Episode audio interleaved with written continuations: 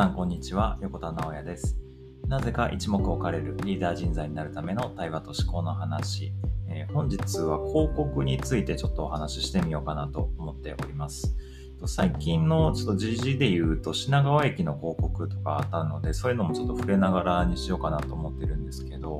最近ちょっとなんというか僕が結構結構そのビジネスモデルとか広告とかっていうの結構好きで昔からずっとそういうのを調べてはなんかあすげえと思ったりとかしててなんかいろんなものを調べてきた人なんですけどなんか最近本当にすごいなと思ったのがあったのでその紹介から今日始めようかなと思っております。えっとですね、えー、ちょうど今が2021年の10月のま中旬ぐらいなんですけど、えー、っとですね、漫画で左利きのエレンっていうのを描いている漫画家さんのカッピーさんっていう方がいらっしゃるんですけど、この人本当にすごくて、あの、なんか漫画家さんなんですけど、もともと広告代理店で働いていらっしゃったあの広告マンでもあるんですけど、この人のその漫画の世界観作りと、それを使った広告マーケティングっていうのがむちゃくちゃ美しいので、ちょっとその話をしたいなと思っております。この人が今最近ちょうどやり始めたのがですね、あの、カッピーさんの左利きのエレンの登場人物のなんかスピンオフ作品みたいなやつでアントレースっていうものがあるんですけど、そのアントレースと ZOZO タウンでのコラボでアパレル展開していくっていう動きがあります。アントレースっていうのはそのデザインのそのクリエイティブクリエイティブユニットかな？クリエイティブブティックみたいな感じなので、クリエイティブチームとして、そのアントレースっていうのがどういう動きしていくかっていう漫画なんですけど、その中でもアパレルっていうのを扱った、なんか、そのカピーさん自身もそのファッション、アパレルっていうのはすごくあの趣味で好きだったんですけど、それが漫画に反映されていて、でそこの作品の中で、まあ、着ている作品とかと連動する形で実際に販売が行われるみたいな感じだったんですけど、その ZOZO タウンって僕も結構 ZOZO タウンで販売するものの企画とかやらせてもらうことあるんですけど、そんな発想なかったなって思ったのが、えっ、ー、と、いつも Web メディアで漫画っていうのを書いてらっしゃるんですけど、その前半、今回インスタもかな前半の漫画のを、えー、をえーと、その無料でウェブメディアとか、えー、インスタとかで読めるんですけど、その後半の続きの部分が ZOZO タウンに行った商品ページのアイテムのところの写真でどんどんあのクリックして見ていくっていうところは、の動線を引いてて、それが結構すげえなと思って、やっぱり漫画って途中読みたくなるし、続きを。それを、まあその動線として、ZOZO タウンまであのわざわざ足を運んでもらって読んでもらう。で、その中で、その漫画の中で、あの、まあ来ていたりとか世界観っていうのが表現されているので、その世界観がこもっている作品として、えー、その ZOZO タウンで、まあ、アートレスというタグで、あのー、今検索できるかもしれないんですけど、それを、ま、購入してもらうという動線設計がされていて、むちゃくちゃこれが綺麗だなと思ってました。やっぱりその、うんまあ、その方法論としてもすごいし、発想が。漫画家、漫画家しかやったことない人ってやっぱそこまで思いつかない気がするんですけど、そこの動線設計と、ちゃんとそのアイテム自体もむちゃくちゃ良さそうなものを売ってらっしゃるし、そうなんかそこがやっぱすごいなと思ってました。で、このカッピーさん今回だけじゃなくて、そういえばと思っていろいろ調べ直してみたんですけど、前に、うんとクリエイティブカンパニーの GO っていう、三浦さん、三浦代表が結構有名な会社ですけど、そこが結構広告、CM 作りとかやってるような会社なんですけど、そことも連動して、前に新聞広告、朝日新聞だったかなと組んで、あのー、見開きの一面の広告に確か使ってたんですよね。そう、今時新聞なんだと思ったんですけど、これも結局なんかウェブメディアとかで、その前半の方を、その、なんだ、これはどこだったかなえー、と、どこかのメガネ、ジーンズか。ジーンズ、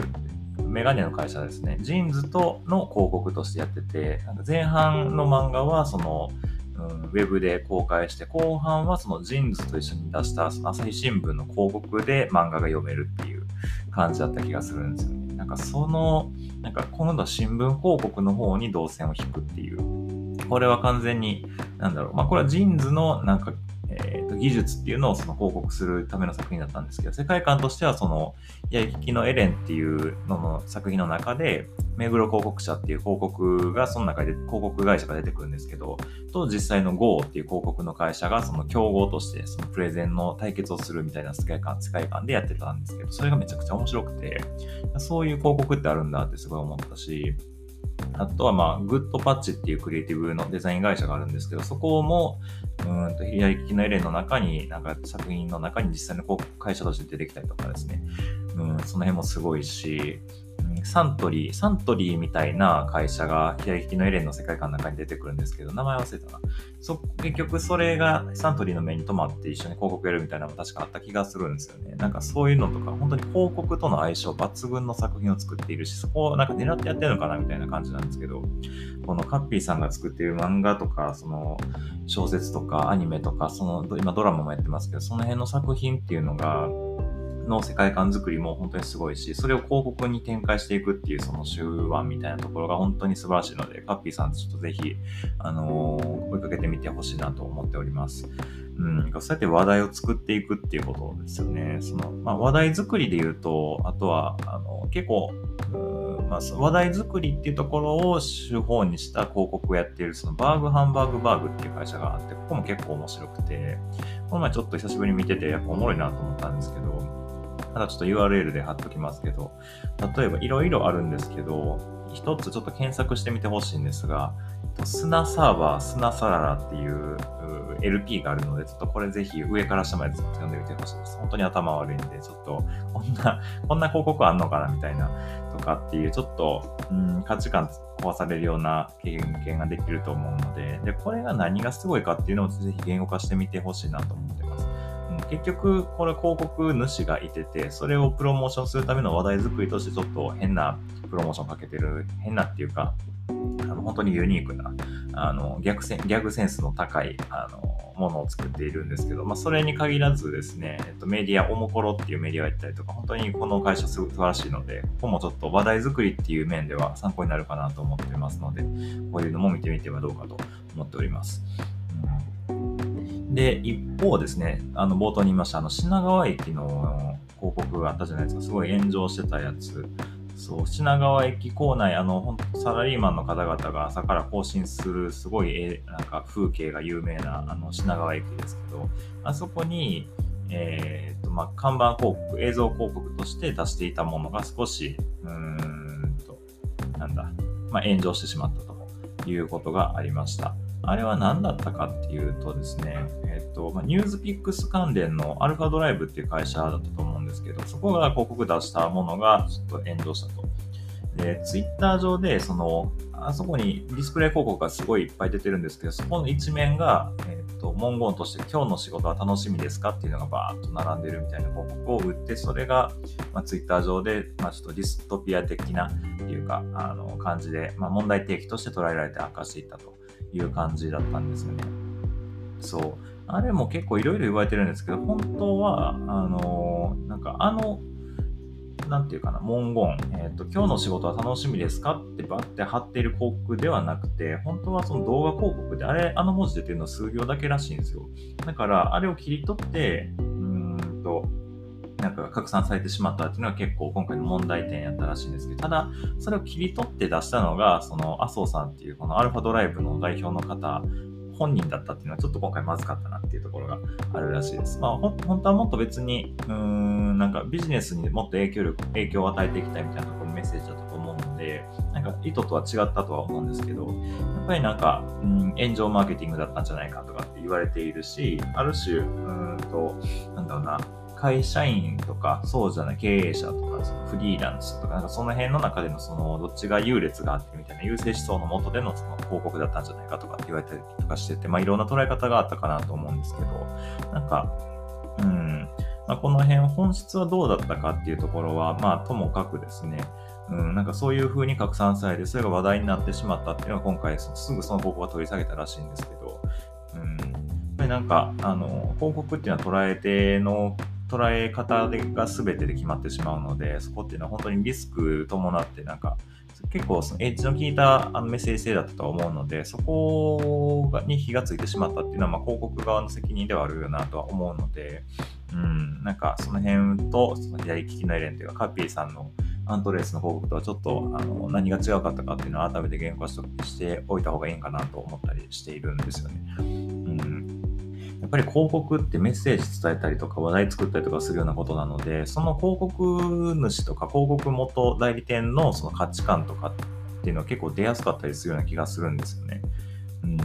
なんか、ちょっと話を古い時代に戻すとですね、えっと、昔はやっぱりその情報発信してるのってマスメディアぐらいだったんですよ。新聞とかテレビとか雑誌、ラジオとか、そういうことだったんですけど、その人たち、特に電通ですね、あの、広告代理店の業界で1位をずっと守っている電通、ご存知だと思いますけど、そこで、なんかまあ古き良きマスメディア的な考え方として、その広告は誰に向けて打つかっていうので、その偏差値39以下のやつに向けて作れみたいなのがずっと言われたらしいんですよ。まあ、つまりその、なんか日本中の人を見たときに、やっぱり相対的に見たときに、偏差値39以下の人っていうのが、ものの購買、広告を見て購買するみたいな、広告からの消費行動にもなんか直接的になんか基づくのって、やっぱりそこのあの偏差値で言うと、学力の低い層だろうっていう。まあもちろんその電通の人たちっていうのは優秀なので、そこはなんか自分たちより下のやつたちに向けて作れみたいな感じでずっとやってたみたいなのが、そのマスメディアのちょっとおごりの部分かなと思ってるんですけど、それがずっとなんか残っているような業界でもある気がします。やっぱ古いところほど。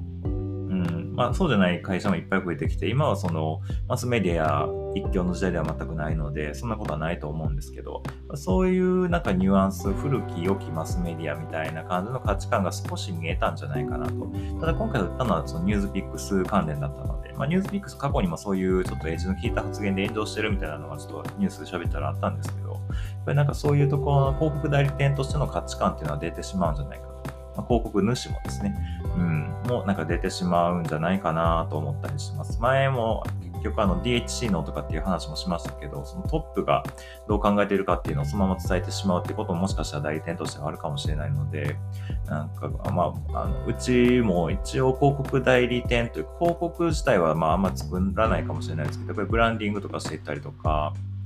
今後なんか広告って言ったりするかもしれないんですけど、そういうところは本当に気をつけないといけないし、なんか本質的にはもっとなんか楽しませるような広告。なんか今ってやっぱそういう広告嫌い、広告にちょっとあまりに慣れすぎたかな。SNS 上での広告とか、そういうのを見てなんか何とも思わなくなってきたじゃないですか、僕たちって。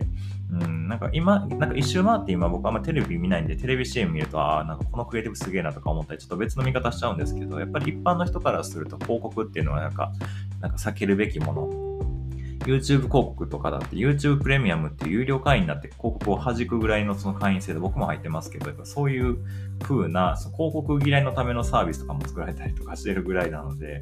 むちゃくちゃなんだなと思いますけど、やっぱりそういう広告っていうのは切られる前提でどうやって皆さんのなんか、まあ、なんていうかな、うん、心に入っていくかみたいなところっていうのは、なんか気をつけられる広告を作れる人が今はやっぱ流行るんだろうなと思うし、そういう意味ではそのカッピーさんの仕掛け方とか、バーグハンバーグバーグの仕掛け方っていうのは本当に素晴らしいなと思っているので、うん、最先端のその広告マーケティング、広告マーケティングっていうとちょっと硬いって難しそうですけど、どうやったら人は動くのかっていう、人の動かし方っていう切り口で、なんか自分が、例えばこれは自分の情報発信にも本当に関連している話だと思うので、そこを、なんかそこのエッセンスっていうのを取り入れて、どう自分は体現していくのかっていうところの意識を張りながらですね、こういう広告の事例っていうのを見ていくのは、なんか、なんか、まあ、非常に重要かなと思ったりします。うん。自分自身がメディアになっているっていう立場になれて、なれる時代だからっていう前提なんですけど、やっぱりその、情報発信がうまいのはやっぱりあの長年やってきてプロとしてやってる広告の方々だと思うのでそこは本当に参考にしながらやっていきたいなと僕も思ったここ数1週間ぐらいの話でございました。うん、本当に、えっ、ー、と ZOZO タウンとカッピーさんのやつちょっとリンク貼っとくんで本当にちょっと見てほしくてですねこれ本当に素晴らしいのでまこういう広告の話とかもう本当に大好きなのでもしこんなんもありましたよとかってあればぜひ教えてほしいなと思っております。はい。なのでまあ僕も、今後、さっきも言いましたけど、ブランディングとか情報発信とか本当に今後もしていこうと思っているので、いろいろ勉強していいもの発信できるようにしていきたいなと思っております。はい。ということで、今回の配信はこれぐらいにしていこうと思います。えっ、ー、と、また、ぜひフォローをまだしていただいてない方は、フォローからお願いしておきますので、どうぞよろしくお願いします。では、今日も一日頑張りましょう。